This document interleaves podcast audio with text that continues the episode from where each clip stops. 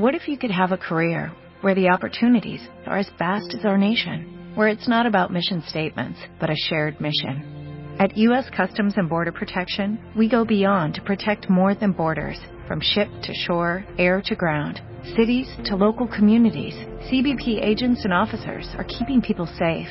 Join U.S. Customs and Border Protection and go beyond for something far greater than yourself. Learn more at cbp.gov/careers. Santa Cruz, de nuestros enemigos, líbranos, Señor Dios nuestro, en el nombre del Padre y del Hijo y del Espíritu Santo. Amén. Señor mío y Dios mío, creo firmemente que estás aquí, que me ves, que me oyes. Te adoro con profunda reverencia. Te pido perdón de mis pecados y gracia para hacer con fruto este rato de oración. Madre mía Inmaculada, San José, mi Padre y Señor, Ángel de mi guarda, intercede por mí.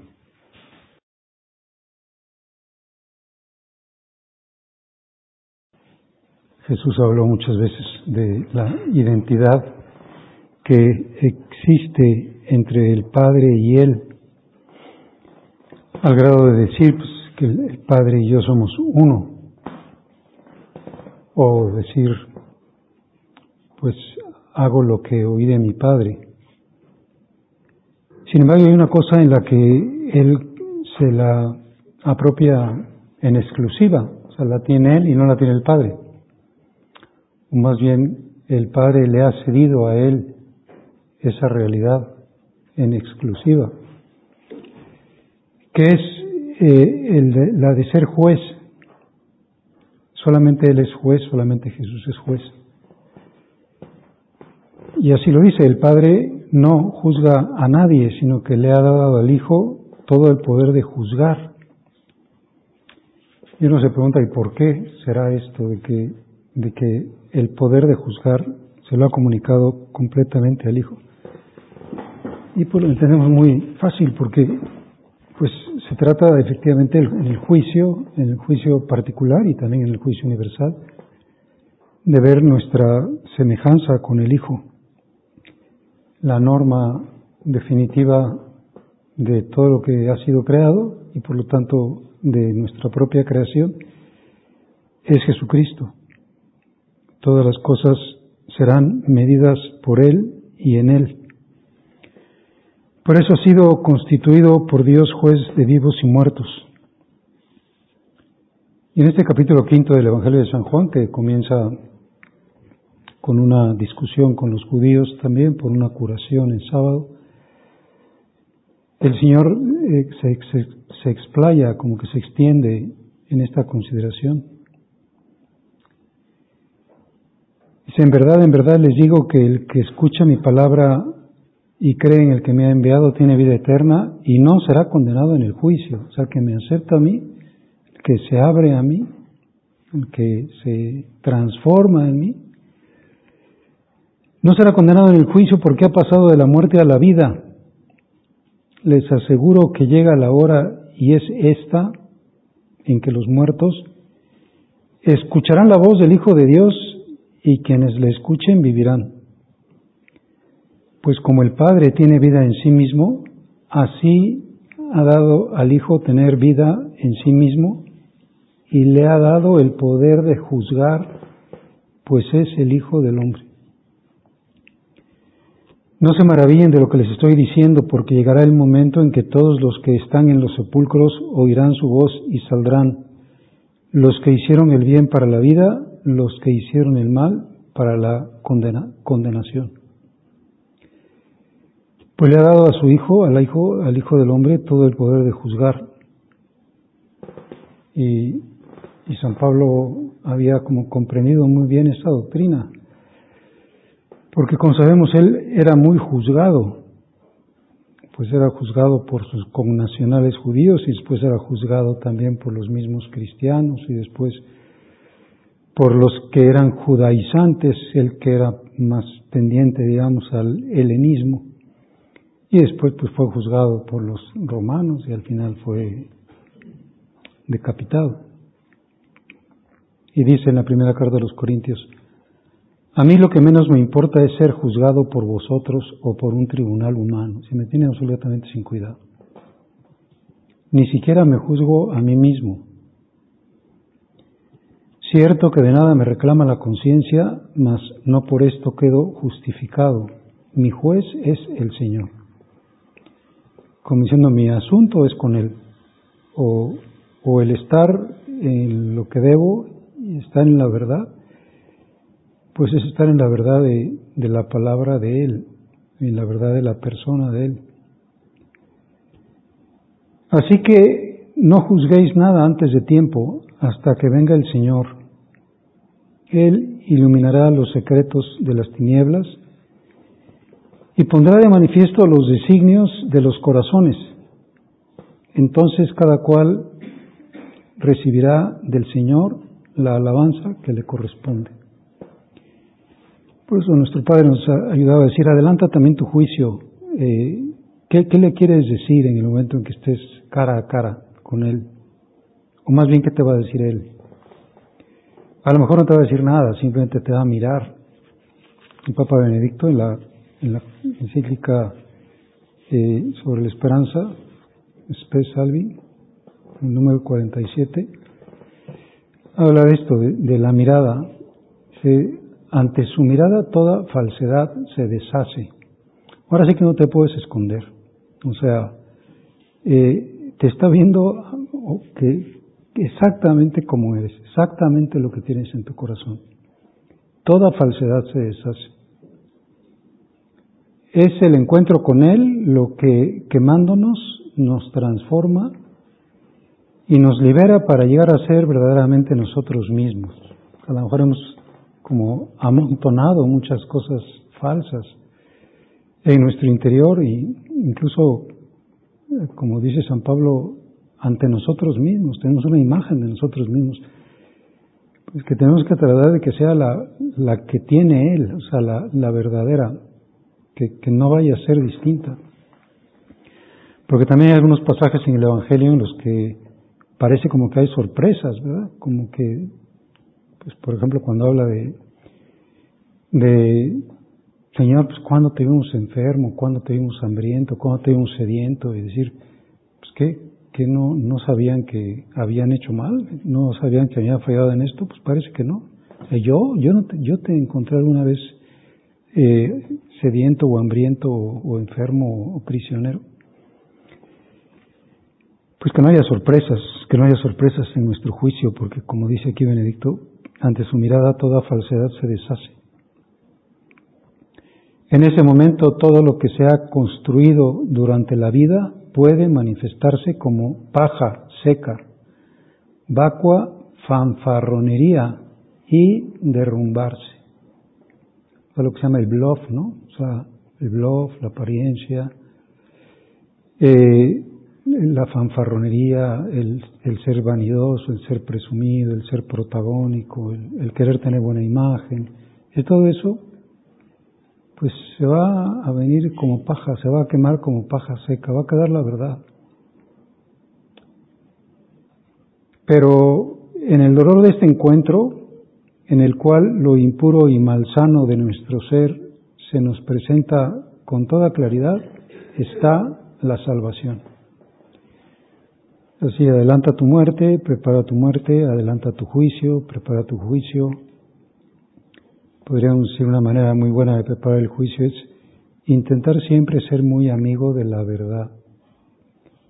Y, no solo la verdad sobre nosotros, sino la verdad que queremos que los demás nos digan sobre nosotros, por ejemplo, a través de la dirección espiritual o través de la corrección fraterna y la verdad que nosotros podemos ayudar también a otras personas a que la tengan. O sea, pues eh, así, así te percibo, ¿no? Así parece que eres. Pero ahí dice, en ese, en ese dolor del encuentro con la verdad, en ese reconocimiento de las miserias que podamos tener, está la salvación. Su mirada, el toque de su corazón nos cura a través de una transformación ciertamente dolorosa, como a través del fuego.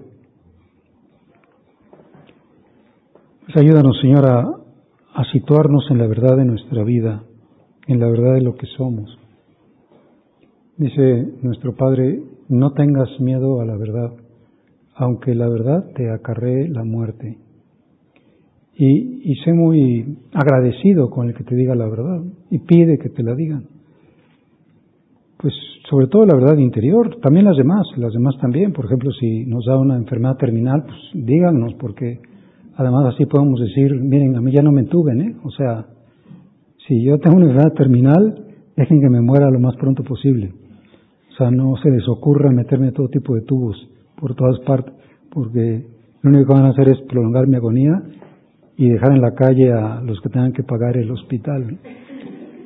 No, no, pues es mi verdad. Mi verdad es que pues tengo una enfermedad terminal y pues muy bien, qué bueno, estaré muy cerca de morirme. Pero bueno, seguramente nos van a decir, nos vamos a dar cuenta, muy fácil, nos vamos a sentir tan mal que seguramente nos daremos cuenta de que está cerca la muerte. Pero lo otro es mucho más difícil, como sabemos.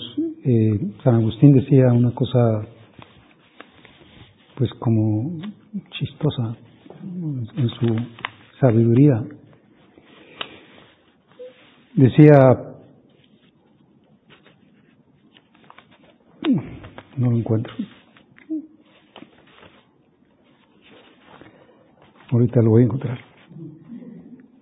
Ah, decía, los hombres están siempre dispuestos a curiosear y averiguar sobre las vidas ajenas, pero les da pereza conocerse a sí mismos y corregir su propia vida. Y soy muy dispuesto a averiguar y a curiosear, por ejemplo, las vidas de los cantantes, los artistas de cine, los hombres famosos, averiguar sobre las vidas, o, las vidas de otros. Pero me da pereza conocerme a mí mismo y, corregir mi propia vida que se llama el síndrome del lector del periódico. ¿no? Estoy leyendo el periódico y junto a mí hay otra persona leyendo el periódico, pues me pongo a tratar de leer lo que está leyendo la otra persona. En vez de decir, ¿y por qué no lees lo que tienes tú enfrente? Pues no sé, me, me está interesando más lo que tiene la otra persona. Me da pereza eh, examinar a mí mismo, de alguna manera ya me conozco, o si no me conozco, me da miedo a lo mejor eh, verme en mi realidad, en mi verdad. San Antonio Abad se devanaba los sesos preguntándose sobre el juicio, sobre quién se salvaría y quién sería arrojado al infierno. Y la respuesta le vino del cielo, Antonio, ocúpate de ti mismo. Diciendo, no, no, no te preocupes tanto, ya los demás serán juzgados, pero pues tú también, y tú sí puedes hacer en ti la verdad. Pues situarnos en la verdad de nuestra vida, el conocimiento de sí mismo. Es muy difícil. A lo mejor todos los demás ven cómo somos, excepto nosotros. Tenemos una especie como de ceguera innata para nuestras propias miserias. Por eso dice también Camino que, que el espíritu propio es mal consejero, mal piloto. Si díganme, voy a hacer mucho caso a lo que me digan, voy a tratar de ser muy dócil, porque los demás que ven desde fuera, eh, pues ven mejor que, cuando yo me veo a mí mismo. El conocimiento de sí es el primer paso que tiene que dar el alma para el conocimiento de Dios. También San Agustín, no ver in me, no ver in te. Conocerme y conocerte. Entonces tendría que decir, bueno, pues a ver, existen pecados, defectos, actitudes negativas no advertidas. Entonces podré decir, Señor, ayúdame a escucharte o ayúdame a tener un mejor espíritu de examen, que se me dificulta mucho porque es muy rápido el examen, dura tres minutos y además es ya noche cuando estoy más cansado o aturdido. Bueno, pues entonces más examen en la oración de la tarde, por ejemplo. O sea, trata de escuchar más en la oración de la tarde. No como simple reflexión, sino como diálogo del, entre el alma y Dios. ponerme en su presencia, recogerme, que es como sabemos lo más difícil, porque tengo que como que quitar muchos, no sé, como pájaros que me están distrayendo en la cabeza o, sentimientos negativos que tengo en el corazón, para llegar hasta el fondo y decir, ya estás recogido, ya estás realmente en su presencia, ya tienes sobre ti su mirada, pues deja que te hable, deja que te diga, porque Él es el interlocutor y Él es el juez, y Él es la medida, y Él es el modelo, y Él es pues, el amado, y Él es el que quiere que lo amemos, y Él es al que le duelen nuestras fallas o nuestras desaprensiones. ¿Qué me dices? ¿Cómo ves mi vida? Eh, sí, ¿qué, qué piensas de mí? No, no me va a doler lo que me digas, aunque sean defectos vergonzosos. Por ejemplo, pues es un defecto vergonzoso a lo mejor el ser una persona protagónica. Eres muy protagónico, siempre quieres tener la razón, o siempre quieres decir la última palabra, o siempre quieres llamar la atención. Pues díganmelo. ¿No te habías dado cuenta? No.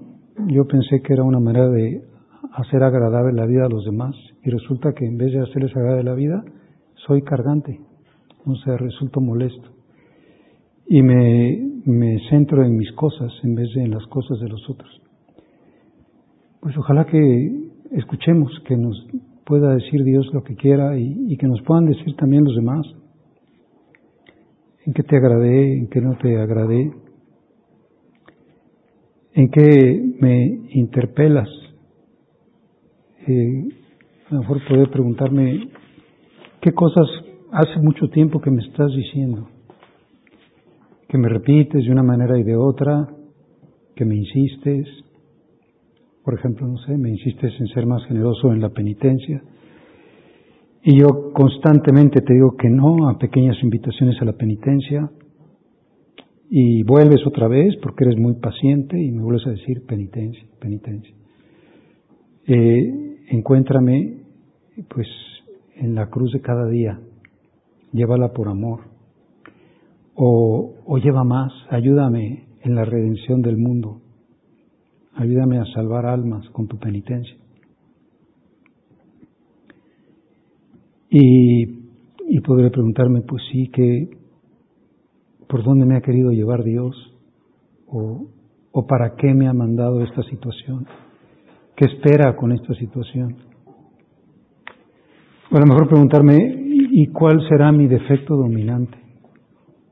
Yo tengo siete pecados capitales, tendría más si hubiera más, pero tengo todos los que hay, pero en diferente proporción. Hay quien tiene más de una que de otra. Y una que es eh, el principal, el, que lleva el mayor porcentaje de, todos los demás. Casi siempre es la soberbia. Pero puede ser que en alguna persona sea la pereza, por ejemplo.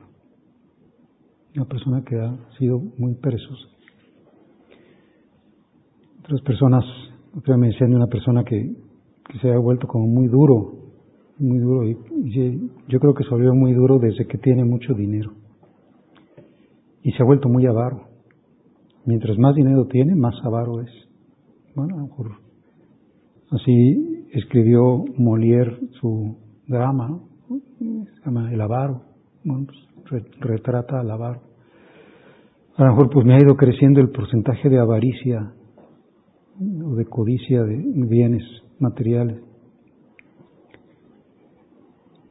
Hay un pues un escritor espiritual español que se llama Juan González Arintero, que murió en 1928 precisamente, nació en el siglo XIX. Y su biógrafo, pues un poquito para, para justificar que realmente era un hombre muy eh, santo, pues se encontró eh, los propósitos de los retiros desde 1892 se ve que era un hombre ordenado y había apuntado Nada más un propósito cada año, uno. Pero dice cómo esos propósitos los iba repitiendo. En 1892 apuntó no perder en vano tiempo alguno. No puedo yo de repente pierdo el tiempo. Me he acostumbrado a perder el tiempo. Porque cuando tengo un poquito de tiempo, saco el teléfono. Bueno, pues en vez de sacar el teléfono, ponte a rezar. Porque puede ser vano ese tiempo, es perder el tiempo. En 1809 apuntó aprovechar todo instante con ardientes aspiraciones. O sea, como haciendo actos de amor en todos los instantes. En otro año apuntó negación completa de la vista y de la lengua. Otro año, mortificar todos los sentidos. Dice, entre paréntesis, un detalle de mortificación que no debió realizarse del todo, porque al año siguiente volvió a repetir y no tomar el rapé. Mortificar los sentidos dejando por completo el rapé y toda vanidad. Otro año, negación completa de la propia voluntad en todo. Decirte que no. Eh, no decirte que sí, no decirte que no. Aceptar desprecios en silencio, con paciencia y amor. No, bueno, sí, las, dificultades que puede haber a veces en, las relaciones interpersonales, en, con, en silencio y con paciencia y amor. Aceptar con amor cualquier trabajo y cualquier cruz. Otra decía no omitir nunca la oración. 1914, fidelidad en las tres horas de oración. Al año siguiente sin duda por las ocupaciones agobiantes, insiste en las horas extraordinarias, decía, no dejar las dos horas enteras de oración. Este esfuerzo constante tuvo sin duda su premio porque en los diez años siguientes no vuelven, no vuelven a nombrarse las horas de oración, como ya conseguía hacer estas horas de oración. Fervor y esfuerzo en la presencia de Dios, venciendo toda flojedad, hacer continuos actos de amor, no negarle nada a Dios. Abandono total a la voluntad de Dios, entregarme a nuestro Señor sin reservas, pureza de intención en todo, fidelidad continua a la voz de Dios. Bueno, como vemos, no se trata tanto de, pues, de detalles como muy, bueno, algunos sí, ¿no? Muy concretos, muy puntuales, sino sobre todo, pues de, su vida espiritual, o sea, de, de, cómo va a ser para eh, pues para crecer en su identificación con Cristo, en aquello que decíamos, pues es el, la medida, la norma, el fundamental y definitiva que otorga sentido a toda la realidad, que es pues que el Señor es nuestro juez. Pues está en la verdad, no tengas miedo a la verdad. Ojalá digas, pues, Señor, que no haya ninguna sorpresa en mi juicio, porque he tratado de verdad de decir pues, lo que tú me quieras decir. O sea, no, no importa lo que sea, lo que me quieras pedir, en lo que quiera cambiar. Muchas veces me vas a hablar con, con las cosas externas, con el hoy. Otro día con estas cosas de las pandemias, alguien decía, la historia es un lugar teológico. Sí, es un lugar donde actúa Dios. Pero ¿qué me quieres decir con pues con, con todo, con todo lo que va pasando en mi vida. Yo quisiera tener buenas entendederas. Yo quisiera que mi oración, más que hablar, fuera oír. También tendrá que decir el Señor, mira, cállate, cállate, cállate un rato. Deja que yo te hable. Siempre hablas tú, no me dejas decirte nada, como si fueras al médico y no te esperas a que te dé el diagnóstico o la receta. Nada más le fuiste a contar tus, pues, tus síntomas y ya, no, no te esperas.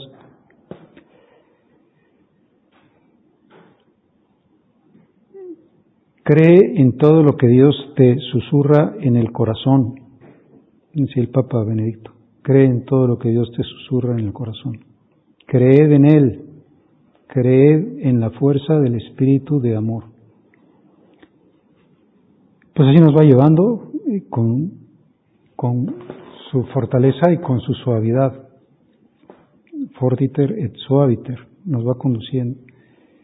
Ojalá que digas, qué fácil, nos diga, qué fácil fue conducirte a ti. O sea, qué, qué dócil fuiste siempre a mis emociones. Cómo buscabas, pues, constantemente la conversión de tu corazón, de tu parte profunda. Cómo intentabas siempre volverlo a mí. Te ibas muchas veces o te perdías o te desorientabas, pero después regresabas. Después hacías oración así de silencio, de escucha, de recogimiento, de conciencia de los toques del Espíritu Santo y, y yo podía hablarte y podía llevarte como una hoja al viento, con toda suavidad. Pues que nos ayude la Santísima Virgen, que como sabemos, pues estará presente en nuestra muerte y, le pedimos todos los días también que, esté presente en nuestro juicio, que nos acompañe. Le decimos que es nuestra abogada. Su especialidad es el, derecho penal. Va a un reo que va a ser juzgado por crímenes. Recordar el Virgo Mater Dei, nunc steteris inconspectu Domini, ut loquaris pro nobis bona. Acuérdate que que cuando yo esté ahí en la presencia de Dios, pues di algunas cosas buenas, por lo menos di que, que lo intenté, aunque muchas veces no alcancé a conseguir, tuve que reconocer mi derrota. Pero por lo menos una cosa buena que puedes decir de mí es, es que te quise mucho, que te tuve devoción. Como decía este obispo que está en proceso de canonización, Fulton Sheen, que que si cuando llegara a su juicio el Señor le dijera que tenía contra él que había tenido demasiado amor a la Madre de Dios, creo que me sentiría enormemente dichoso. Que, si esta fuera mi falta, me sentiría muy feliz. Pues que nos acompañe, que se lo pedimos que esté conmigo en el trance de mi muerte y que me acompañe también a ese momento en el que la mirada de Cristo verá toda mi vida, se deshará toda falsedad y quedará perfectamente manifiesto pues esa verdad que siempre pues trate de buscar.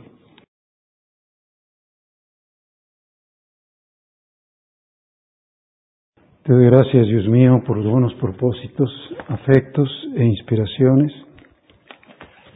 que me has comunicado en esta meditación. Te pido ayuda para ponerlos por obra. Madre mía Inmaculada, San José, mi Padre y Señor, Ángel de mi guarda, interceded por mí.